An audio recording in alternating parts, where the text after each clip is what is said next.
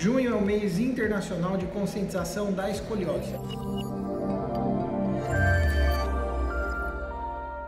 Se você tem algum parente, alguma amiga, se a sua filha tem escoliose ou se você tem escoliose, deixa aqui no comentário de onde você é, de onde você está falando, que tratamento você já fez. E também você pode baixar um e-book que eu fiz sobre escoliose lá no meu site, antedormazuia.com. É de graça, você põe seu e-mail, eu mando para você um e-book sobre escoliose, onde tem tudo que você precisa saber sobre escoliose. Quem que, que pode ter escoliose, como é, que como é que é feito o tratamento, o que, que acontece.